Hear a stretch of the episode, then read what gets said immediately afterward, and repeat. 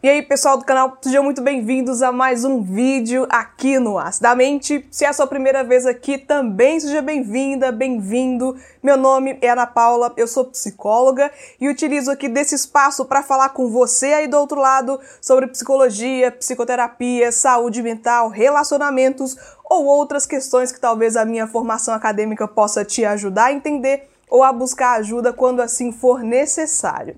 Estou aqui hoje para comentar sobre algumas perguntas não diretivas, não sugestões de vídeos que me aparecem, mas que eu acho que são interessantes trazer, abrir para vocês também, quando se trata da relação terapêutica, principalmente na circunstância do encerramento do processo. Como que a gente pode fazer o encerramento de um processo mais adequado para o paciente? Qual é o melhor momento para isso? Vamos falar sobre isso hoje? Fica nesse vídeo até o final, se esse tema te agrada. Se inscreve e deixa o like se você ainda não fez, porque hoje nós comentamos e refletimos mais sobre essa questão aqui no canal.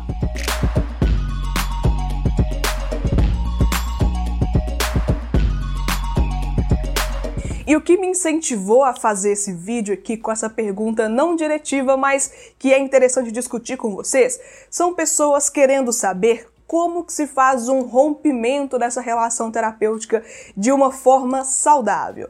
Isso porque já se percebe nessa fala, nessa questão, que o processo já está encaminhando-se para o final e que em algum momento será necessário essa despedida.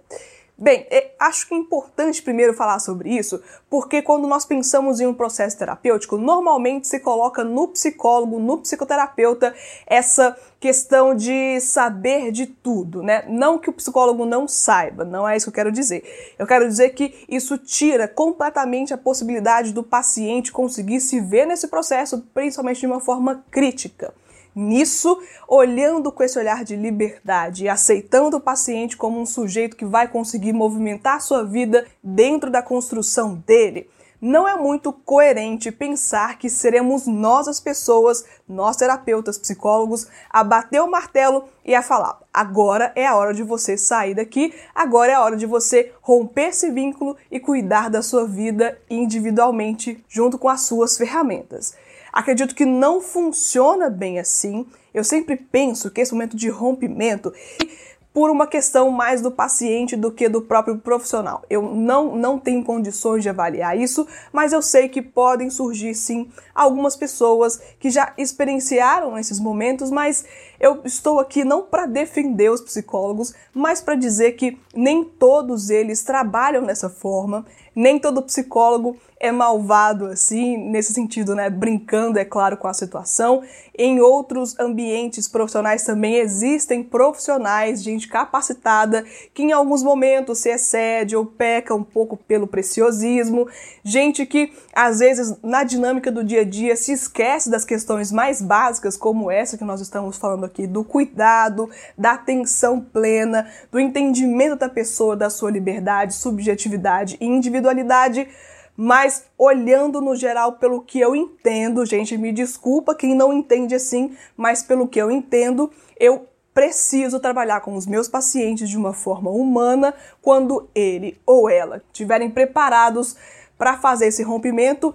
Eu vou ser a pessoa que vai ajudar, eu serei a pessoa que vai acompanhar, permitindo aquele sujeito de elaborar sua própria questão e de transcender ao fenômeno que o levou ao atendimento psicológico. Porque sim, a gente precisa de confiar também na capacidade dos nossos pacientes. E aí, se em algum momento você precisar de retornar, também não precisa ser um problema. Você pode retornar tanto para esse profissional ou para outro também, o que tiver dentro do seu alcance, aquilo que você espera e pode arcar no momento também e você pode se haver com outras questões que podem ou não acontecer ao longo da sua vida, porque sim, a saúde é uma eterna construção e por mais que possa parecer difícil, outras situações complexas podem aparecer e você também não precisa lidar sozinha ou sozinho se você não quiser. E eu sei também que existem outras situações de pessoas que têm receio de fazer esse rompimento por uma questão de, pelo que eles falam aqui nas mensagens, de uma certa dependência do profissional. Eu já falei sobre isso aqui no canal também, você pode pesquisar aqui na playlist de psicologia. Já falei sobre esse rompimento, já falei sobre a questão de dependência, de se sentir apaixonado pelo terapeuta ou pela terapeuta. Você pode pesquisar, a gente fala sobre isso aqui, mas só para encerrar com esse pensamento, pode sim haver essa situação de o paciente não se sentir em condições de lidar com aquele rompimento, e aí é um outro trabalho que precede esse último trabalho, que é o entendimento do rompimento, do acompanhamento e, enfim, desse desligamento mesmo. Essa questão de dependência, do vínculo, também deve ser muito trabalhada, de preferência, você, paciente, que identifica essa dependência, identifica essa necessidade intrínseca e vital de ter um terapeuta, de ter alguém para te acompanhar Fale com o seu psicólogo, fale com a sua psicóloga, não tenha vergonha nem medo de falar isso. Nós estamos preparados para lidar com isso, ou pelo menos é o que se espera. Se você tem confiança para falar, fale. Não se sinta idiota ou qualquer palavra que você possa colocar aqui, não é o caso, é uma situação recorrente, acontece e aí vocês juntos podem lidar com isso também, porque o processo terapêutico é um processo de acompanhamento. São duas pessoas, pelo menos nesse trabalho, incentivando, ajudando esse paciente, cliente, a superar a sua própria condição atual. Confie no processo, confie no profissional, confie em você também, que é sempre muito importante. Eu espero que eu tenha conseguido responder um pouco aqui para vocês também essa questão. E é claro, como eu sempre falo, os assuntos eles sempre vão se renovando, vão trazendo novos contextos, novas pessoas trazendo as suas experiências, e isso vai alimentando também o discurso aqui, porque o canal não consegue existir somente com a minha voz, a sua voz também que incentiva outras pessoas, que fala da sua experiência, que ajuda outras pessoas a buscar ajuda em momentos de dificuldade, passando informação de qualidade, informações também coerentes, sem nenhum tipo de julgamento ou nenhum tipo de palavra que possa ofender a outra pessoa, que esse é o espaço que nós procuramos aqui no canal.